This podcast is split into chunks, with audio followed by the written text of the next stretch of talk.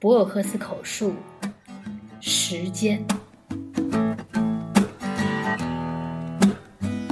In times like these, in times like those, what will be will be. 尼采不喜欢把歌德和席勒相提并论，我们也可以说把空间和时间相提并论同样有失恭维，因为在我们的思维中可以舍弃空间，但不能排斥时间。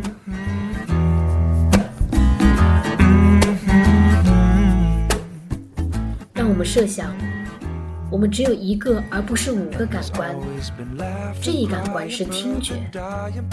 于是，可视世界消失了，就是说，苍穹、星星都不见了。我们失去了触觉，摸不出物体的粗糙、光滑、鸡皮疙瘩什么的。我们要是丧失了味觉和嗅觉我们也就藏不出滋味闻不到气味。留下的只是听觉。我们在这样的世界里可能不需要空间。这是一个个人的世界。这些个人可能是成千上万可能是千万百万。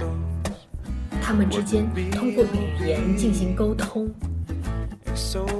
我们不妨设想，存在一种与我们使用的语言相同，或者更加复杂的语言，一种通过音乐表达的语言。也就是说，我们可以生活在一个除了知觉和音乐之外别无他物的世界里。有人可能反驳说，音乐需要乐器，但是如果认为音乐本身需要乐器的话，那是荒谬的。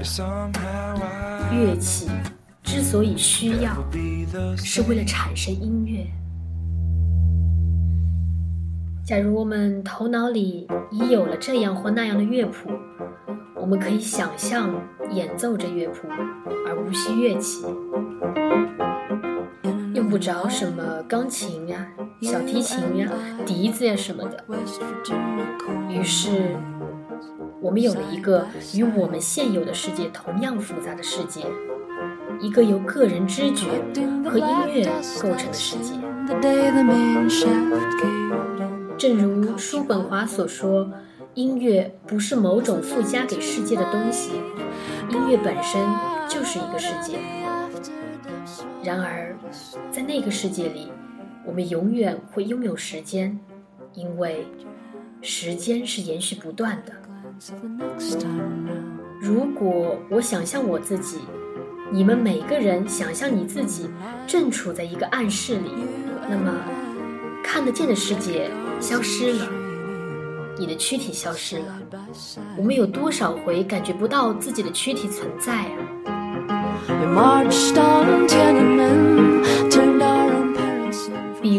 我现在只是在用手触摸桌子这会儿功夫，才感觉到有手和桌子的存在。但发生了一些事，发生了什么事呢？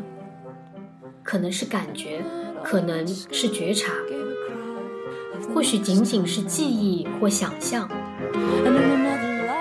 但总是发生了一些事。说到这里，我想起了丁尼生的一句美丽的诗，他最初写的诗作中的一句光阴在子夜流逝。”那是一个极富诗意的观念。当大家都在酣睡时，光阴像静悄悄的河流，这是个最恰当不过的比喻。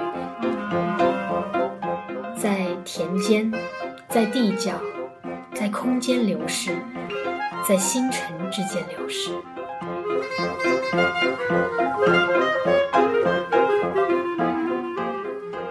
这就是说，时间是个根本问题。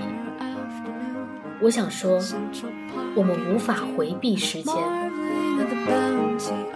我们的知觉在不停的从一种状况转向另一状况，这就是时间。时间是延续不断的。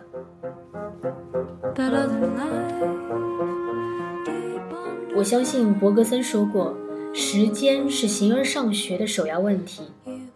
这个问题解决好了，一切都迎刃而解。我认为，幸亏世界上没有一种危险能得到化解。意思是说，我们将永远焦虑不安。我始终可以像圣奥古斯丁那样说：“时间是什么？你们不问我，我是知道的；如果你们问我，我就不知道了。”